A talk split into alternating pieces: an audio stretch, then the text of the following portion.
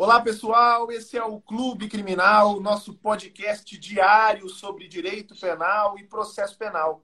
Para você que não nos conhece, o Clube Criminal é mais um evento do Criminal na Prática. O movimento Criminal na Prática é um movimento formado por mim, Tiago Bunin, mestre e professor de Direito Penal e Processo Penal, João Ricardo Batista, advogado especialista em Tribunal do Júri, que já fez júri do Oiapoque a Chuí até na Lua, e Rodrigo Alvarez, defensor público há mais de 100 mil anos. O movimento criminal na prática tem vários projetos, né? Tem aula ao vivo e gratuita toda terça-feira lá no Criminal na Prática e no perfil do João Ricardo Batista. Tem muita informação sobre jurisprudência atualizada aqui no meu Instagram e tem diariamente o nosso Clube Criminal, que é esse podcast gravado ao vivo e sem cortes todo dia ao meio-dia.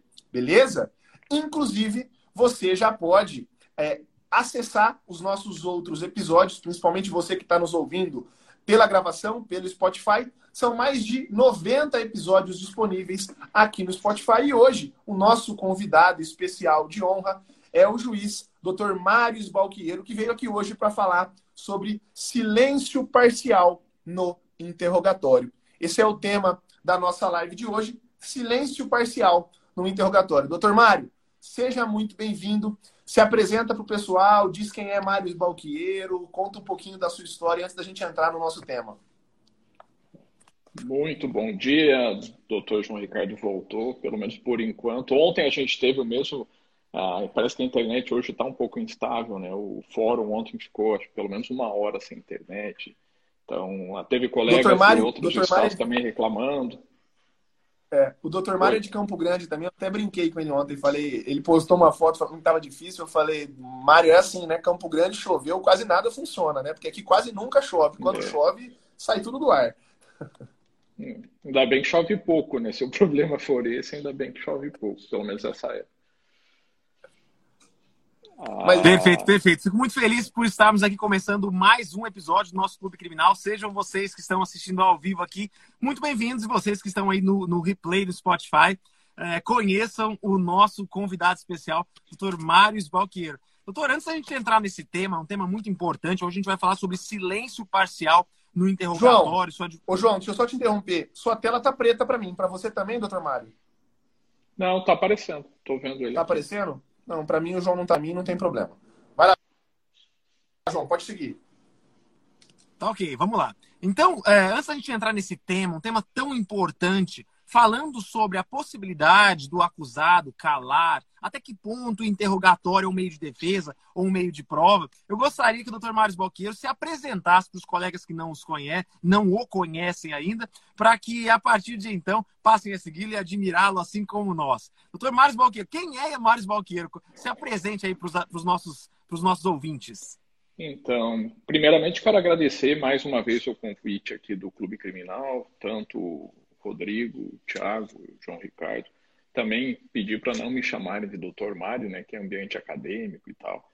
E vim para Mato Grosso do Sul em 2002, sou formado pelo, lá no Paraná, sou de Curitiba, e já queria ser juiz e aquela história, né? Vai buscar concurso na, nas proximidades, não conhecia Mato Grosso do Sul, no fim, cá estou desde 2002, não, não cogito mais nem tentar voltar, sou sul-mato-grossense.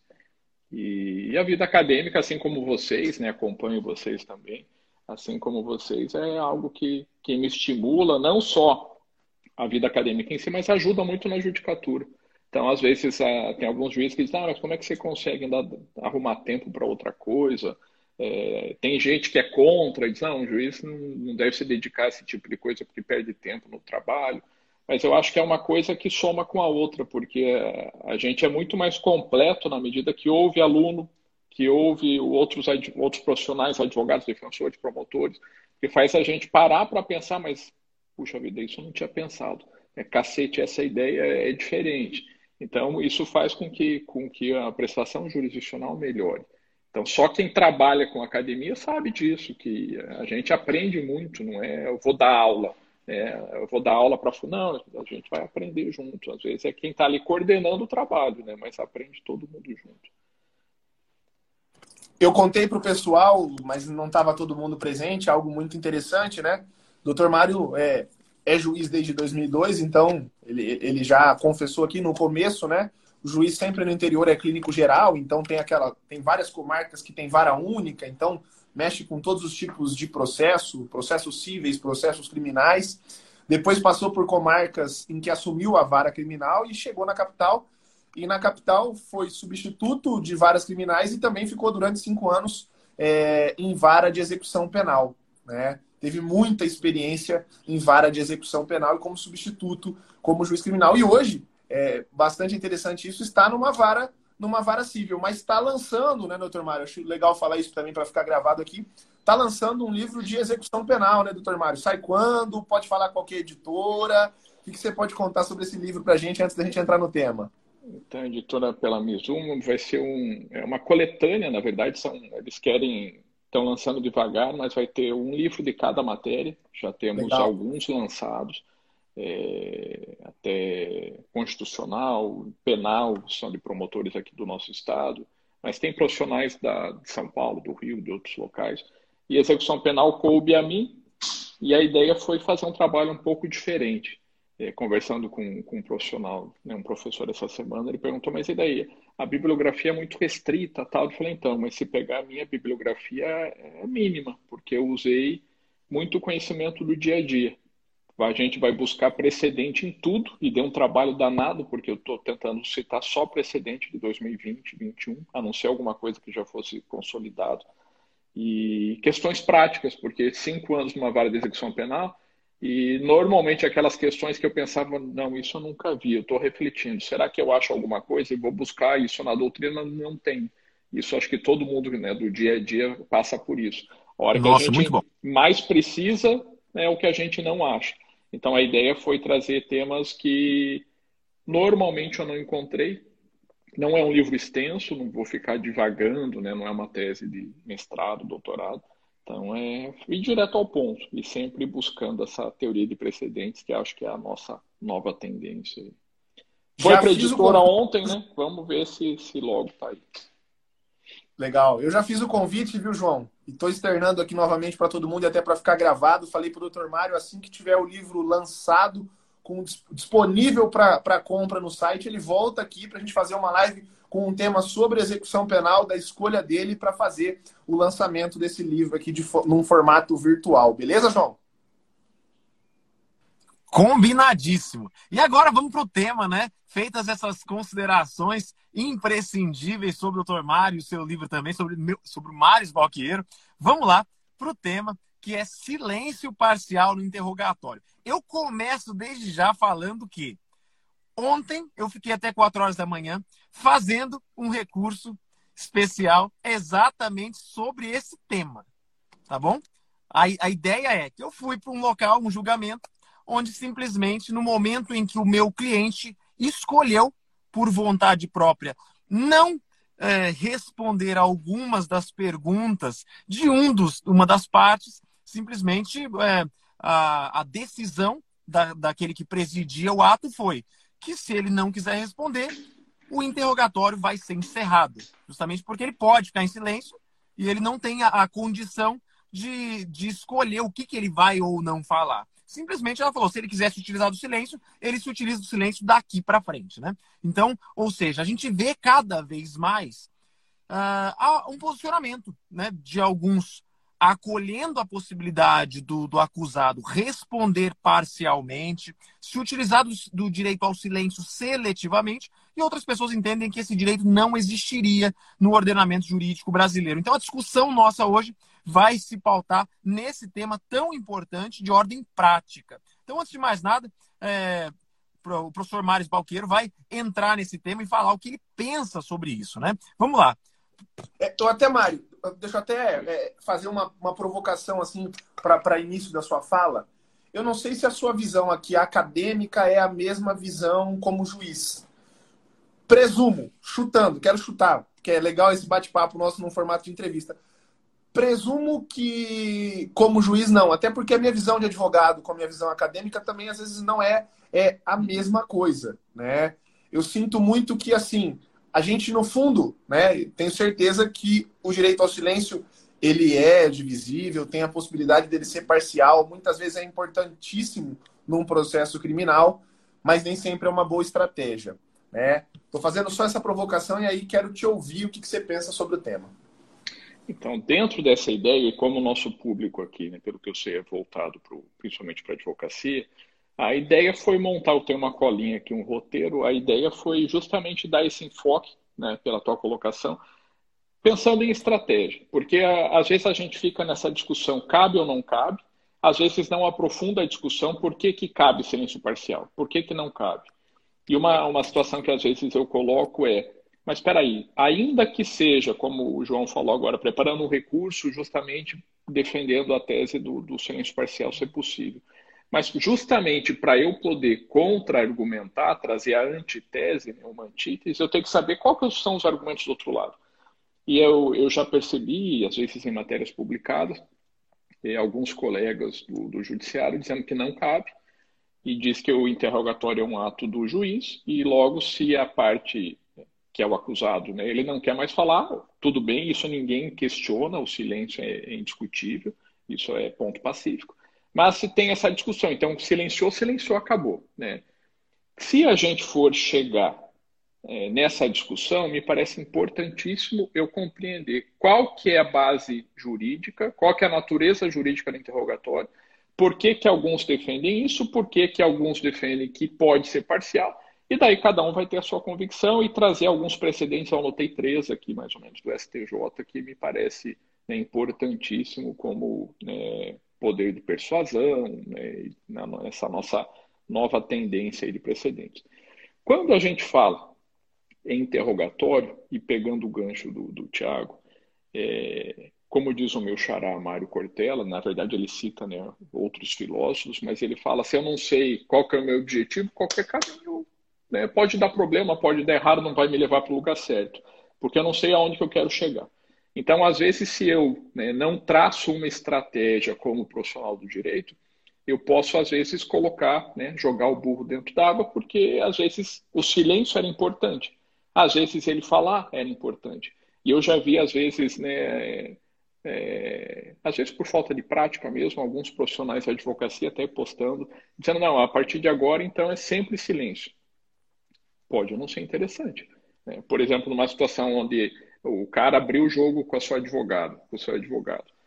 Tá, o advogado tecnicamente está vendo que as chances são robustas de uma legítima defesa, vamos supor é interessantíssimo que ele traga a sua versão. Né?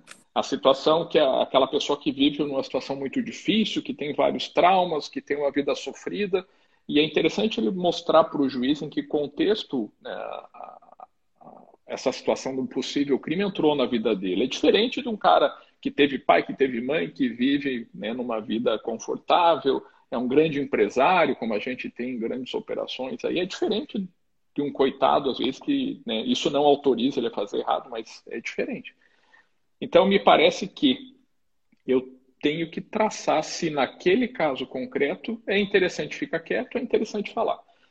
Em contrapartida, eu já tive, não foi um processo nem dois, que a instrução está estranha, porque trazendo aqui o lado, né, não do Mário, mas do, do juiz, é, às vezes, às vezes não, quase sempre. Eu estou ali ouvindo as testemunhas e eu estou pensando a sentença na minha cabeça. Né? Não, esse caso aqui é o caso de condenação, porque já tem isso, tem aquilo, eu já olhei as provas, está faltando aquilo, tal testemunho. Né? E você já vai montando uma sentença na, na cabeça. Até eu brinco com a minha equipe lá, seria interessante se conseguisse né, um sistema novo que aquilo materializa a sentença. A gente ia ganhar muito tempo. Mas aí depois tem que ficar lá escrevendo tudo. Mas a, e já teve situações onde a prova não era boa, o réu vai falar e, na verdade, a condenação está alicerçada no interrogatório, porque ele trouxe, às vezes ele não confessou, mas tudo que ele trouxe ficou sem pé nem cabeça e reforçou, às vezes, as, as, as apresentações dos fatos trazidas pela, pelas testemunhas. Então, feito essa, essa, essa colocação prática, eu acho que, primeiro de tudo, eu tenho que saber onde eu quero chegar. Naquele caso concreto, é o, é o ideal ficar em silêncio, total. É o ideal falar alguma coisa. E quais são os pontos favoráveis e pontos contras, né, para depois a gente voltar nessas, nessas questões. Quando a gente vai ver, é, e confesso que eu tenho vários colegas da magistratura que defendem que a situação do silêncio ou silencia ou fala, não tem meio termo, não, não se discute o silêncio parcial. Confesso que quando esse debate voltou à tona, né, porque eu não via problema nenhum quando estava interrogando alguém, essa pessoa, é, ele era divertido, que ele podia ficar em silêncio. E às vezes, durante as respostas, eu já aconteceu isso várias vezes comigo, eu dizia, doutor, não, eu prefiro não responder né, essa pergunta. Não tem problema nenhum. Por que, que eu tenho que né, apertar o réu porque ele é obrigado a responder? Não, se é direito ao silêncio é justamente porque ele não é obrigado a produzir prova contra si. E daí eu posso continuar as perguntas? Por que não? Eu posso perguntar outras coisas, ele não quer falar daquilo. Né? Claro que o silêncio não pode ser utilizado contra ele, mas tem um, um, elemento subjetivo aí também, que o juiz é ser humano. Né? Isso né, coloca uma pulga atrás da orelha do juiz. Pulga atrás da orelha, sem dúvida. Eu até acho que isso acontecia muito mais, né, doutor Mário? Até acho que isso acontecia muito mais, essa situação de estar fazendo pergunta e aí, eventualmente, o, o, o interrogado fala: olha, essa pergunta eu não vou responder, essa pergunta por orientação do meu advogado eu não vou responder. Eu nunca tinha me atentado, eu sempre brinco com o pessoal do escritório há muito tempo atrás, um advogado criminalista me disse isso. O advogado, quando está sem alguma coisa para fazer no escritório, tem que ler o Código de Processo Penal. Né? Tem que ler o Código de Processo Penal. E tem um artigo que, de certa forma, dá sustentação para isso, que é o 186. Às vezes ele passa batido, mas ele diz assim: depois de devidamente qualificado e cientificado do inteiro teor da acusação, o acusado será informado pelo juiz antes de iniciar o interrogatório do seu direito de permanecer calado. E aí ele continua. E de não responder as perguntas que lhe forem formuladas. Então, é, esse artigo de não responder as perguntas, essa previsão de não responder as perguntas que lhe forem formuladas do 186, é o que daria a possibilidade de, olha, uhum. esta pergunta né, eu não quero responder. Porque o artigo não fala não ser interrogado, né, uhum. direito de não ser interrogado, direito de permanecer em completo silêncio. Ele fala de não responder as perguntas que lhe forem formuladas. Quais? A que ele escolher. As que ele entender que Inclusive, não deve... se, lendo o texto todo do 186, né, o direito de ficar calado, ou seja, calado, não falar calado. nada, ou e a opção de não responder as perguntas. É. Então, se a gente é, não tem é, né, Perfeito. redundância, é. isso daí. Ou eu não vou falar, estou em silêncio, ou não, eu vou falar essa, essa daqui eu prefiro não falar, vou falar da outra. Né? É isso aí. E daí... Inclusive, eu sempre falo, tem, tem uma, uma passagem do Estatuto da OAB que fala, inclusive, também disso, né? Do direito do advogado acompanhar interrogatórios e depoimentos. Uhum. E aí a gente, eu sempre discuto isso com os alunos, eu falo, poxa, tem como uma testemunha prestar interrogatório? Tem como um réu prestar depoimento? Então não existe palavra morta na lei, né? Uhum. Se existe essa, essa essa previsão para não responder perguntas, isso não é uma redundância. Uhum. Essa palavra não é morta, não é vazia, são letras da lei que devem ser interpretadas no sentido real da palavra. Né? Uhum. E dentro dessa ideia de ou silencia, ou tô aqui falando só dessa primeira parte ali com o juiz, né? Ou silencia ou responde algumas perguntas, eu sou bem tranquilo em dizer que eu sempre apliquei, não é nenhuma questão de discussão nova e, e justamente usando um 86, me parece que tem que ser assim. Claro, respeito quem pensa diferente, mas, na minha opinião, parece que é pelo que vocês estão apresentando aí também. Agora, é importante a gente separar o interrogatório em duas partes, porque eu já, já aconteceu comigo também, eu digo, o senhor fulano de tal sou. Então, eu vou fazer algumas perguntas para o senhor. O senhor, qual que é o teu endereço? Não, não vou responder. Nome da mãe? Não, não vou responder. Não, peraí, seu fulano. O senhor pode pensar nisso depois, né? Quanto aos fatos, aqui o senhor não pode, aqui o senhor tem que trazer, porque a gente tem que saber se é o senhor. Eu estou ouvindo outra pessoa, já aconteceu. Senta ali e diga, ah, seu fulano, ele acha que a pessoa é nervosa, né? É, o senhor é seu fulano, DDE, é nome da mãe dele, falou outro nome. Né? Mas peraí, o senhor trabalha em quê? Outra profissão. Qual que é o teu endereço? Outro. Não, mas tem alguma coisa errada. O senhor é fulano de tal? Não, não sou. Ou seja, ali acho que na, na, na, ele entrou na sala errada, né? entrou numa vara era da outra, teve alguma confusão. Ou seja, não é uma fé de ninguém, foi erro mesmo. E então a, a qualificação, a identificação do, da pessoa, seja perguntas é, da sua vida, seja perguntas sobre a sua qualificação, essa não. Né? Essa ele tem que responder. Essa, se ele mentir, ele pratica crime. Então essa não se discute. Então, às vezes, também essa falta de prática do, do novo profissional, às vezes pode, pode levar a esse equívoco. Então, o silêncio é sobre os fatos, né? não sobre a, sobre a qualificação dele. Eu já tive situação, Mário, de, de entrar num, num, num debate, óbvio, sempre respeitoso, mas em audiência, quando alguma coisa dessa qualificação, e te digo quando, que parece que isso para mim é, fica talvez imbricado com os fatos. Quando há alguma acusação, por exemplo, de delito realizado, alguma coisa, delito penal econômico, uma lavagem de dinheiro, uma sonegação fiscal, alguma coisa envolvendo atividade empresarial da pessoa que está sendo ali acusada. E aí a pergunta da atividade profissional, quando ela vem vinculada a. a o senhor exerce qual atividade profissional e tem. Às vezes essa pergunta é feita na qualificação, mas ela pode influenciar até eventualmente numa reparação do dano, etc. Qual que é a sua renda é, mensal e etc. Aqui nessa, nessa questão eu, eu, eu, já me insurgi algumas vezes, inclusive o magistrado facultou, não, tudo bem, doutor, de fato aqui isso vai afetar sim, então é, ainda que esteja presente dentro da qualificação, eu é, é, me satisfaço com a resposta quanto à profissão, sem entrar é, na parte da renda e etc. Porque até essa palavra da renda, né? É, o, o 187, parágrafo 1 ele traz meios de vida, profissão, lugar onde exerce sua atividade, né? A renda não estaria ali. Né? Às vezes isso é perguntado, mas pode, de certa forma, afetar em alguma coisa que é o cliente silenciaria, né? É, tem o efeito penal e na hora de dosar a pena o juiz vai, vai considerar isso. Né? Uma pena com substitutiva, certeza. por exemplo, isso vai ser ponderado. Com certeza, com certeza. É importante. Eu sempre. sempre é, eu, eu, nunca tinha parado para pensar nisso. Isso é aquelas coisas que a gente estava uhum. discutindo no começo, que se só vê na prática, uhum. né? Na hora que que está ali numa, é, eu estou numa... tentando lembrar aqui se eu já tive algum caso, apesar de muito interrogatório, não é normal. A gente percebe, é, né? Na onde... resposta percebe onde... se ele não está querendo falar, tal, mas é, isso é acontece muito é, depois da depois daquele recurso repetitivo do STJ que decidiu é, sobre a fixação de indenização por, por danos na violência doméstica, que foi inclusive um recurso especial uhum. da Defensoria Pública do Mato Grosso do Sul. Então, nas varas de violência doméstica, isso acontece muito. Na pergunta de qualificação já é perguntada a renda e isso vai afetar na indenização lá na frente do 387 em caso de condenação. Né? Então, aqui, normalmente, a gente, se o cliente vai silenciar quanto a isso, a gente fala que a prova pode ser produzida de outra forma, não tem que sair uhum. do interrogatório dele. Isso acontece, uhum. isso acontece muito. É interessante, mas uhum. siga no seu roteiro, precisava fazer essa intervenção.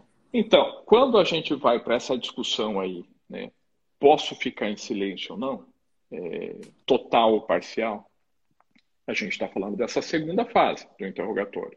A não ser em casos excepcionais, como bem lembrado pelo Tiago, aí a gente acaba, vai ter uma afetação, né, uma consequência na, numa eventual condenação, a, até, vamos supor, numa situação específica que possa incriminar ele. É, às vezes a discussão é justamente quem que é a pessoa ou não, né? Então, eu já tive caso que uma irmã estava incriminando a outra. Na verdade, depois a gente descobriu que uma usava o documento da outra. Aí, por provas periciais, foi visto que, que não era a pessoa. Ah, mas aí está é justamente a discussão do fato. Tá? Agora, dentro dessa, dessa visão, se o, o, o réu pode não responder as perguntas do juiz e responder só o advogado, quem defende essa, essa, essa invalidade não, não pode. Se não ficar em silêncio com o juiz, acabou o interrogatório. Se a gente não for perquirir, buscar na legislação, parece algo sem pé nem cabeça. Mas espera aí, e a ampla defesa? E o contraditório pleno? Por que, que o réu não pode responder ao advogado? Qual que é a razão? Vamos lá, trazer quem defende essa corrente. A ideia é se a gente pegar o Código do Processo Penal, eu não estou com ele aberto, mas eu copiei aqui do 185 a 196, a gente vai encontrar ali, dentro do título, da prova. Então, a ideia, me parece que, claro, isso há décadas, mas a ideia foi priorizar o caráter de prova lá do interrogatório. Hoje, cada vez mais mitigada essa ideia, mas a gente começou, me parece que a ideia do legislador era tratar interrogatório como meio de prova. Vejam, a gente teve algumas mudanças da legislação ao longo dos anos.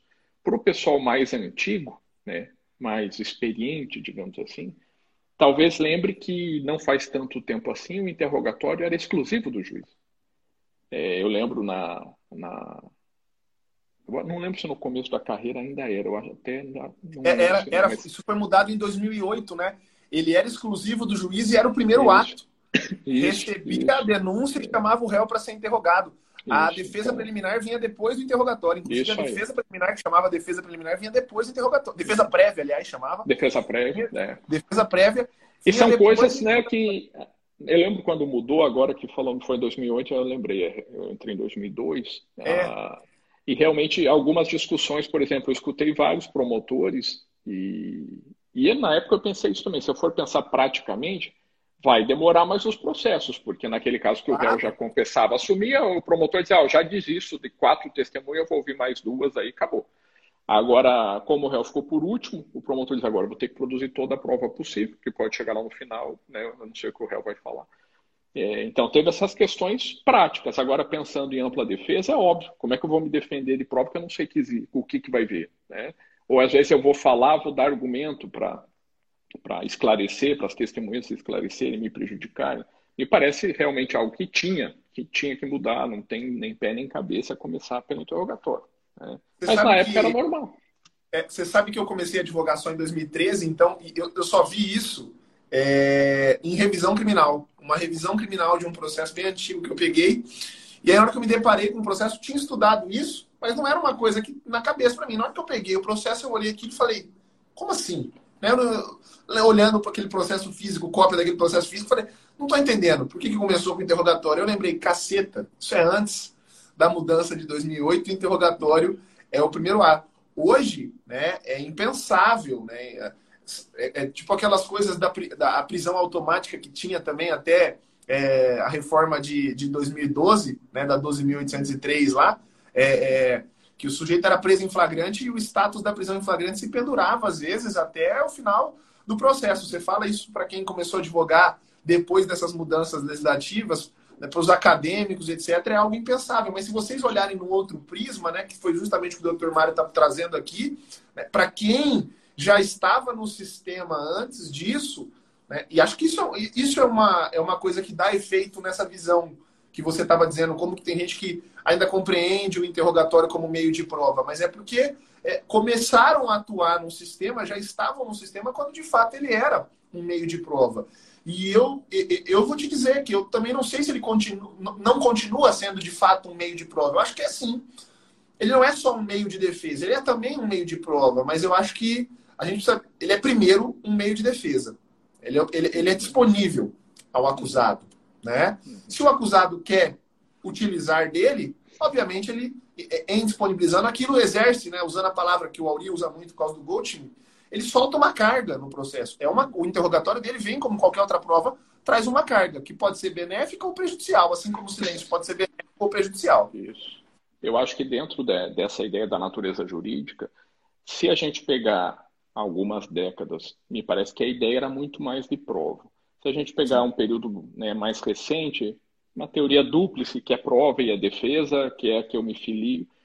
Mas se a gente pegar alguns julgados mais recentes, eu já acho que está quase abandonando a ideia de prova e está virando muito mais defesa. Vou chegar lá, lá no final. Mas é, e, e, e, esse debate ele existe, eu até anotei aqui Tornag e Ada Pellegrini discordando, porque Tornag defendendo que era prova, Ada defendendo que era meio de defesa. Então, a gente tem monstros do, do direito penal, processo penal, que também discordam. Então, não é uma coisa tão simples assim.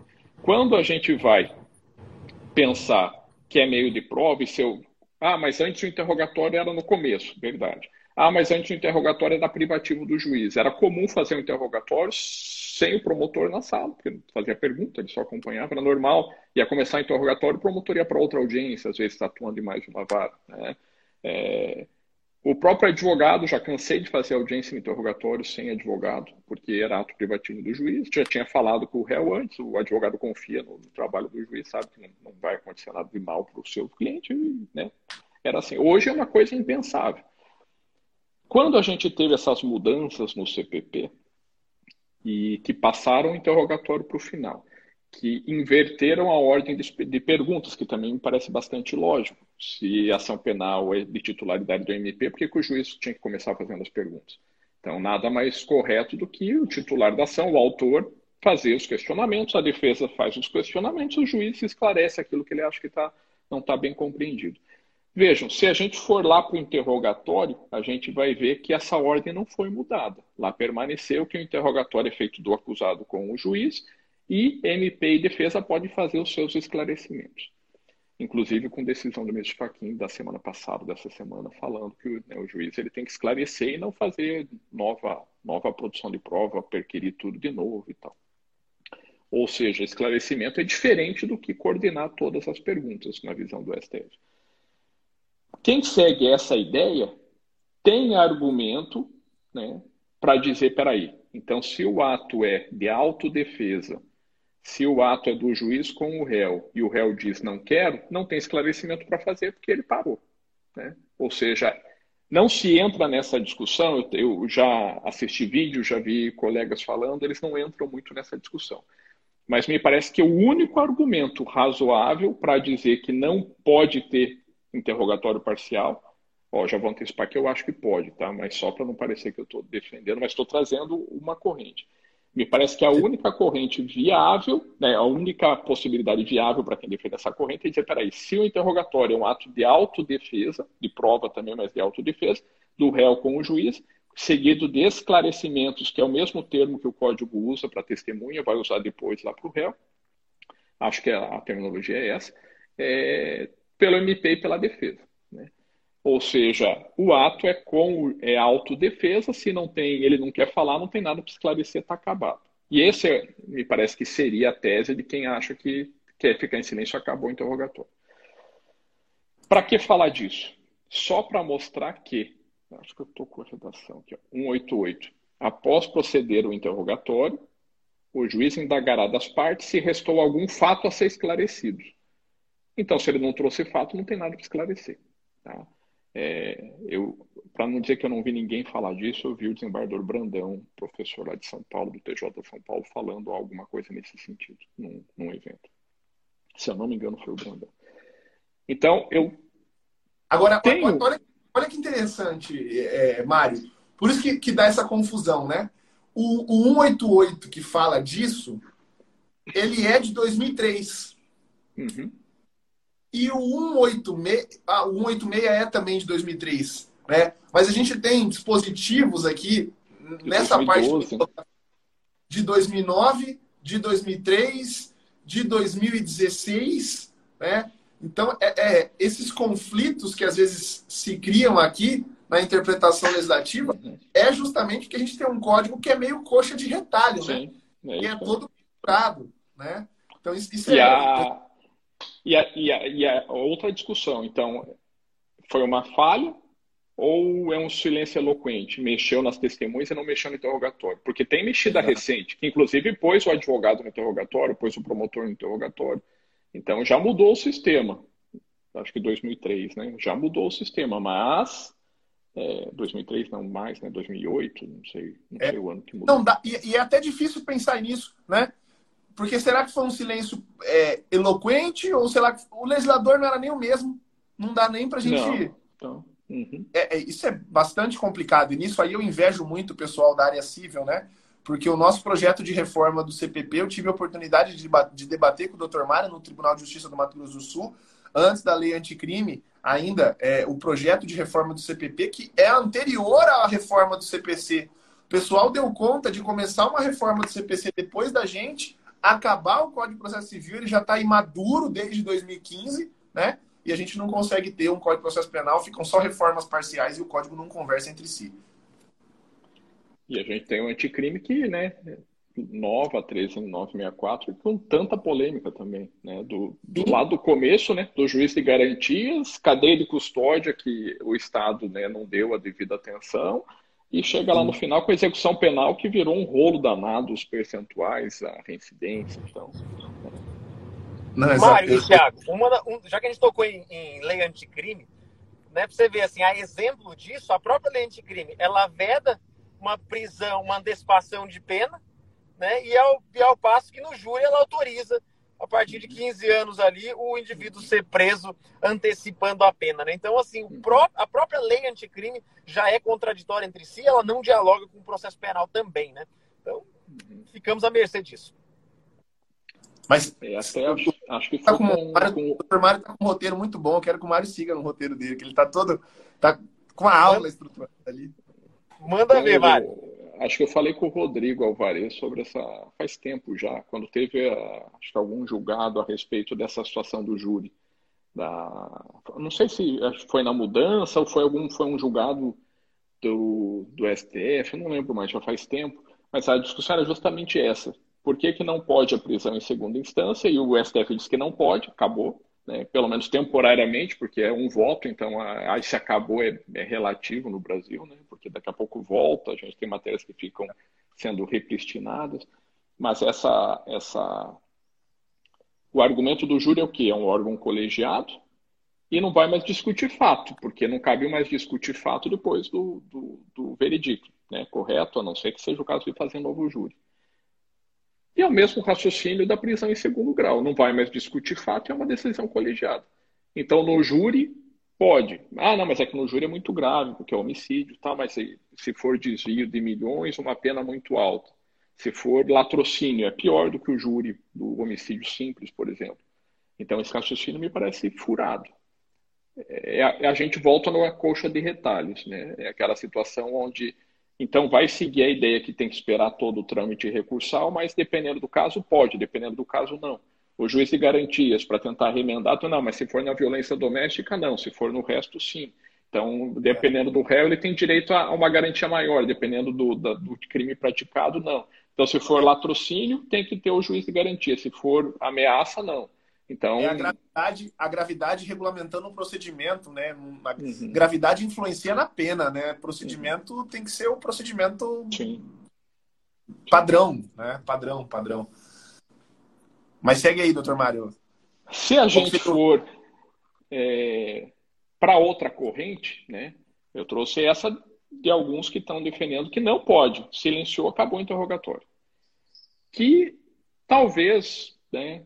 Não sei, hoje acho que não dá para dizer que tem uma corrente majoritária, mas talvez fosse a majoritária. Hoje acho que a polêmica está muito grande.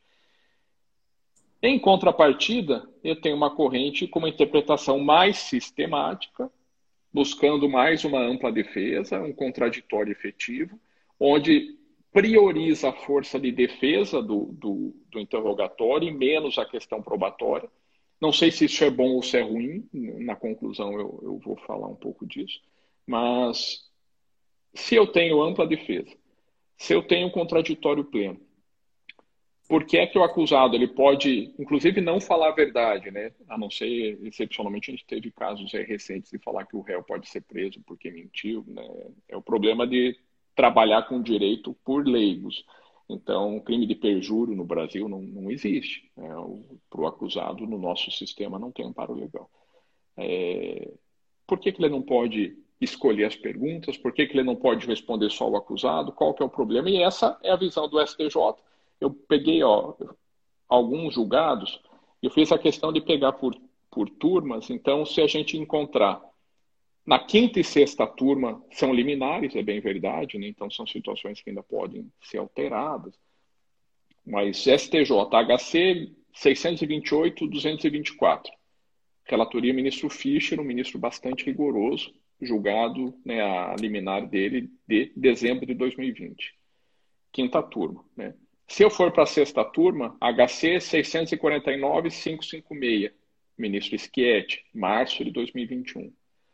Sexta turma, HC 688-748, ministro Paciornik, agora, semana passada ou retrasada, 20 e pouco de agosto de 2021. Então, por aqui, eu vejo que as duas turmas do STJ têm julgados no sentido de que, peraí, eu tenho que priorizar a ampla defesa, eu não tenho que prejudicar a defesa do acusado. Se ele, até por uma questão de autodefesa, ele prefere responder só o seu advogado, é um direito dele. Eu não vou fazer uma interpretação mais gramatical do texto da lei, e sim uma interpretação sistemática do que é o nosso sistema processual. Se a gente der essa visão talvez mais, mais contemporânea, se a gente buscar, eu já tenho precedentes das duas turmas, inclusive, por exemplo, do ministro Fischer, que é um ministro que tem fama de rigoroso, é, me parece que a tendência do STJ é essa, de possibilitar esses três precedentes que eu trouxe, pra, só para deixar claro, aceitam o direito do acusado silêncio parcial, ao silêncio parcial. Né? Então, só por aqui eu já tenho uma argumentação de autoridade. Peraí, o STJ tem julgados nesse sentido. se eu for ver lá o 315, né, quando fala da, da prisão preventiva, o parágrafo 2 fala que qualquer decisão ou sentença deve analisar precedentes ou explicar a superação, a distinção. Eu não vou seguir os precedentes do STJ por quê? Porque eu não entendo, porque eu não quero, porque eu acho feio. Isso não é argumento. Eu tenho que. Porque eu, Mário, acho que o processo está pior assim, tudo bem, mas não é o Mário, né? É o agente estatal que é obrigado a seguir essas regras. Ô, Mário, sabe um argumento que eu já vi também, queria que a gente debatesse aqui? Eu já vi é, a alegação de que essa regra do silêncio parcial ela só vale durante a, o processo, durante a ação penal, não valeria em sede inquisitorial, não valeria é, em sede inquisitorial, não valeria em sede policial. Né? E eu ouvi isso num contexto, foi até uma situação que, que, que fui acionado enquanto representante da OAB, como presidente da Comissão dos Advogados Criminalistas, porque foi um procedimento que aconteceu da seguinte forma: é, o, o, foi informado que o direito ao silêncio só poderia ser quanto às perguntas relacionadas a ele, ao sujeito que estava ali preso. Só que tinham três presos juntos, três sujeitos que eram presos em flagrante junto, investigados. Né? Nós três. E aí falaram, Tiago, você só pode silenciar quanto aos fatos que eu te perguntar. Agora, você tem que falar quanto às perguntas que eu fizer em relação ao Mário e em relação ao João. A mesma coisa foi feita com o João, a mesma coisa foi feita com o Mário, né? é, e aí virou praticamente uma delação, né? Porque ele não teve direito ao silêncio contra ele. Uhum. Foi uma situação bem. Delação compulsória. É, o, o, o, argumento utilizado foi: olha, esse direito ao silêncio né, é, parcial e etc., só existiria no processo penal. Eu acho que não. Eu acho que tudo que é interrogatório segue a forma do Código de Processo Penal. Né? Inclusive, por exemplo, a entrevista prévia, ela está regulamentada né, na Constituição Federal, está regulamentada no Estatuto do OAB, tudo bem, mas a gente toda hora bebe da água na delegacia da entrevista prévia do 185 lá, que é do CPP, que regulamenta, de certa forma, o interrogatório em juízo. A gente não tem na parte de interrogatório ali do artigo 4 do Código de Processo Penal até o 20 e poucos, lá, 20, 23, 24, essa regulamentação. O que, que você pensa, Mário? Então, é... a gente não pode ter um direito de defesa do acusado, não estou falando de procedimento, né? Eu estou falando se o acusado ele tem direito a ficar em silêncio ou não. Quanto ao que, que ele pode ficar em silêncio ou não.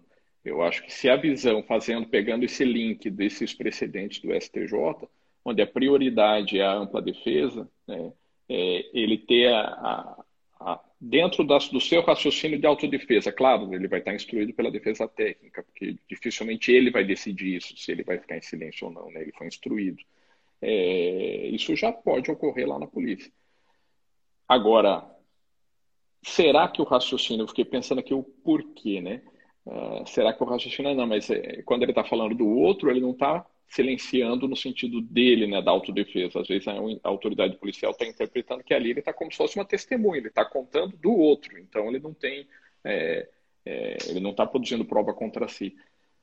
Mas é a gente fragmentar o fato, né? Porque normalmente um fato está interligado com o outro. Então, se ele vai falar da receptação, que o cara é acusado de receptar dele, ele vai incriminar o cara, né? é. que vai afetar a lavagem, vai acabar ligando uma coisa com a outra. Não dá para a gente desligar.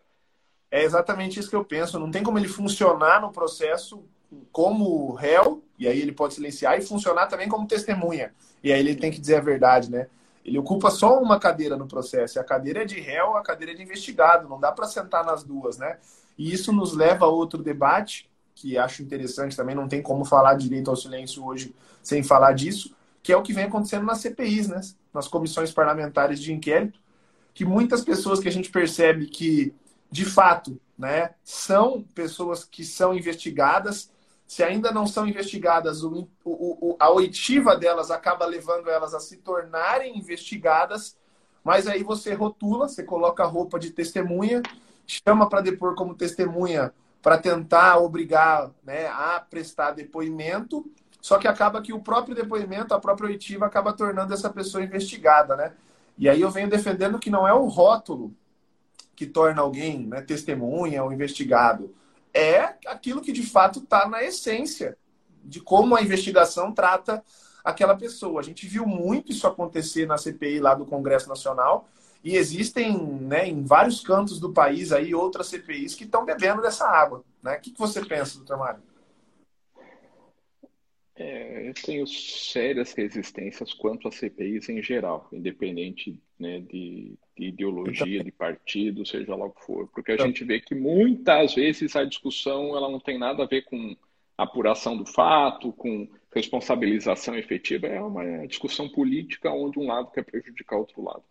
É, essa CPI mais em voga, a gente viu tanto isso, um, e aqui fica naquela discussão se isso é despreparo, se isso é, é, propor, é, proposital. Às vezes o despreparo é o escudo para fazer coisa errada, né? porque a assessoria jurídica ali é, é muito qualificada. Né? Ao mesmo tempo é difícil entender que não sabia, que não podia fazer esse tipo de coisa. Então, é, né? não posso é, imputar nada, mas é esquisito. E, inclusive, a falta de, de respeito com todos, né? É, falar aos gritos, é, ofensivamente com a testemunha, com parte, com o advogado.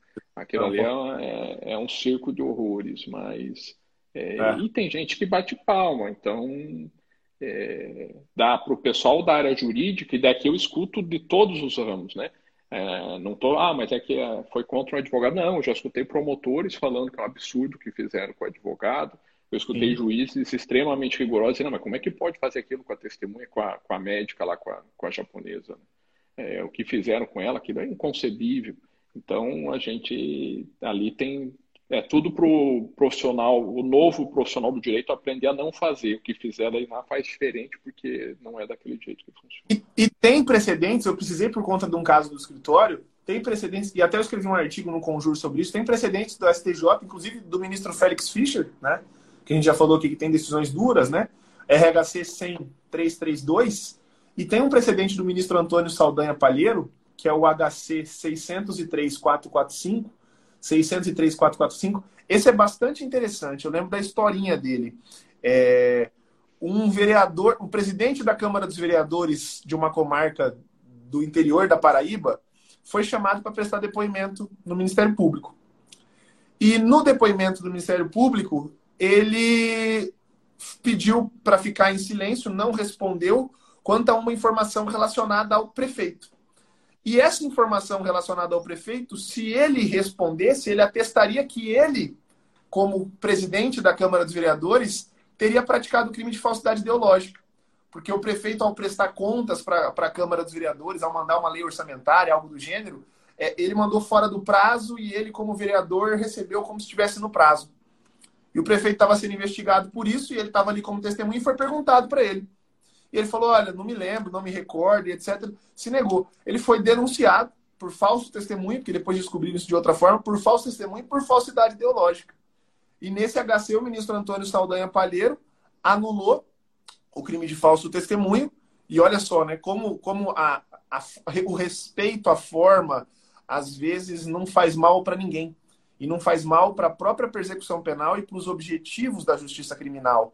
Como teve todo esse enrosco no processo porque foi desrespeitado o direito dele ao silêncio, quando o ministro Saldanha Palheiro agora anula a condenação por falso testemunho, a falsidade ideológica, que foi o crime que ele, já, que ele praticou, estava prescrito.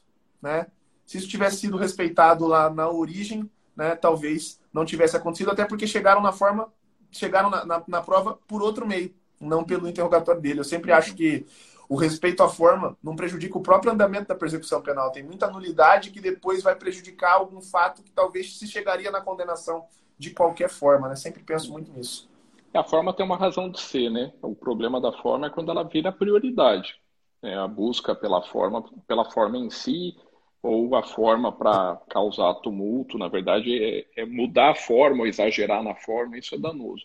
Agora, cada um tem o seu código, né, é perigoso para todo mundo. Eu vou é de... trabalhar em tal cidade, qual que é o código que aplica lá? É, o código de processo lá de São Paulo, o código de processo... É, ainda se tivesse, né, se fosse uma federação, inclusive, nessa parte, ah, mas a gente tem uma legislação única e às vezes, ah, eu vou trabalhar em tal lugar, não, mas lá tramita totalmente diferente. Aí eu tenho que me informar como que funciona lá. É, é uma discussão bastante é, é, fui vencido nas discussões e hoje o, o CNJ aceita, os tribunais têm aceitado. Até não sei se a gente chegou a falar alguma coisa sobre isso, acho que eu falei com o Tiago já. Me incomoda o, ANPP lá no começo. Digo, independente da situação de já fazer na custódia, se isso é interessante para o acusado ou não, eu particularmente tenho minhas ressalvas, Se isso é interessante ou não para a sociedade, eu acho que de um jeito é interessante, por outra ótica não, porque se ele descumprir, está feito a salada, porque vai ter que andar com uma investigação um ano depois, dois anos depois. Mas o que, que me incomoda mais é a forma. Ah, mas o código está dizendo lá, da ação penal, concluiu o inquérito, em não sendo o caso de arquivar, dentre as opções, a oferta da NPP. Aí eu jogo isso lá para o começo, ou seja, eu crio uma forma e eu faço totalmente diferente e vira normal fazer diferente. Então, isso que me incomoda. Então, por que, que não põe lá? Por que, que não segue a forma? Então, cada hora fazer de um jeito, a mesma coisa o juiz de garantias. Ah, dá um jeitinho, serve aqui, tira de lá, é, vale para uma área da justiça, não vale para outra. É, então, por que que põe? É, faz direito. Por que, que não traz a legislação inteira? Copia lá o código português e traz inteiro. Mas fica fazendo esse monte de jabuticaba e depois a gente fica discutindo nulidade, nulidade, recurso, volta, não vai. Né? Aí dá certo para um, não dá para o outro. Aí vai dizer que o juiz persegue, que o advogado é ruim, aí todo mundo é culpado. E para o leigo, como é que você explica isso para o leigo?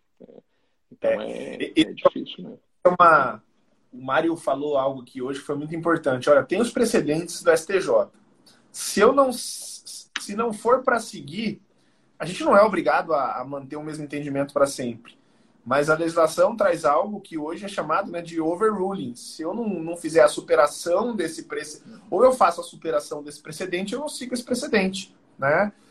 Porque se, é, talvez um dos maiores problemas do nosso sistema de justiça criminal hoje em dia é a falta de segurança jurídica. Eu sinto muito isso. Né?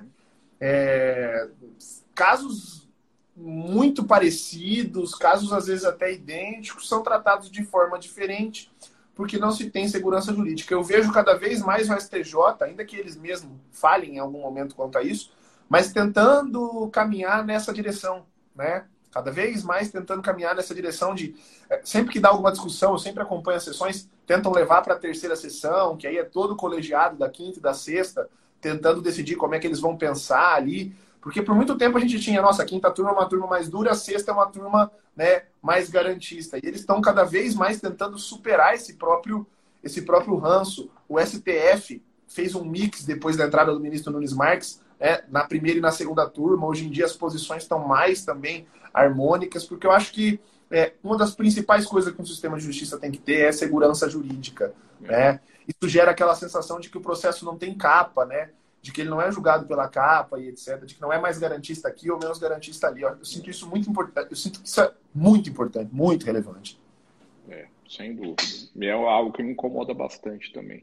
E, a, e já alguns estudos mostram que o excesso de volume de trabalho, é, nós temos um problema recursal sério no Brasil, é, a questão da divisão de instâncias aqui, ou a natureza jurídica da Corte Constitucional aqui é diferente de outros lugares, mas a falta de previsibilidade. Porque se eu fosse advogado, como é que eu não recorro de alguma coisa? Eu recorro de tudo, porque quando chegar lá, não sei se já não mudou também. Fazendo uma meia-culpa aqui, porque às vezes é, o STJ melhorou bastante, né, penso, fazendo uma crítica construtiva, porque tinha aquela história, cada ministro decide de um jeito, como o Tiago bem falou, essa questão aí da, de tentar uniformizar reuniões da terceira sessão, essa situação da progressão de regime lá dos 40%, 60%, é, cada uma decidia de um jeito, as duas com argumentos razoáveis. É, aqui a gente seguia a quinta turma, todos os juízes da execução penal seguiam a quinta turma, até para também manter uma, uma isonomia, a nossa preocupação era essa. Vamos votar e seguir todo mundo uma para não ter o presídio tal tem um benefício, o presídio tal tem outro, né? aí fica Exato. injusto. Assim que uniformizou, pronto, acabou, vamos seguir, ninguém discute mais. Então, o pior é essa falta de previsibilidade. No caso do STF, ainda a gente me parece que tem um pouco mais de problema, né? principalmente agora com essas questões de investigação e tal, é, o inquérito da, da, do fim do mundo aí que dá um pano danado para manga ali. Academicamente, aquilo né, é um contorcionismo. Próximo, mas...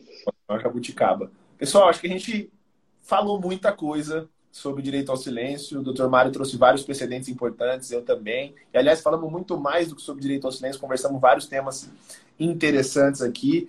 Reitero novamente que o doutor Mário vai voltar assim que lançar o livro dele sobre execução penal. Alcançamos aqui já é, uma hora. Quero deixar o nosso agradecimento de toda a equipe do Criminal na Prática, doutor Mário, do Rodrigo Alvarez, que hoje não pôde estar presente por um probleminha, meu, do João Ricardo, de todo mundo. Para quem não conhecia o doutor Mário, olha aqui, ó, em cima de mim tem uma setinha. Você clica nessa setinha aqui, vai estar o Instagram, corre lá, não deixe de seguir Dr. Mário Balqueiro. Também tem muita coisa interessante, muita informação gratuita, várias lives e também tem os cursos lá que ele propicia para vocês. Quero agradecer a sua presença aqui, Dr. Mário. Passo a palavra para o João para se despedir de você. Muito obrigado.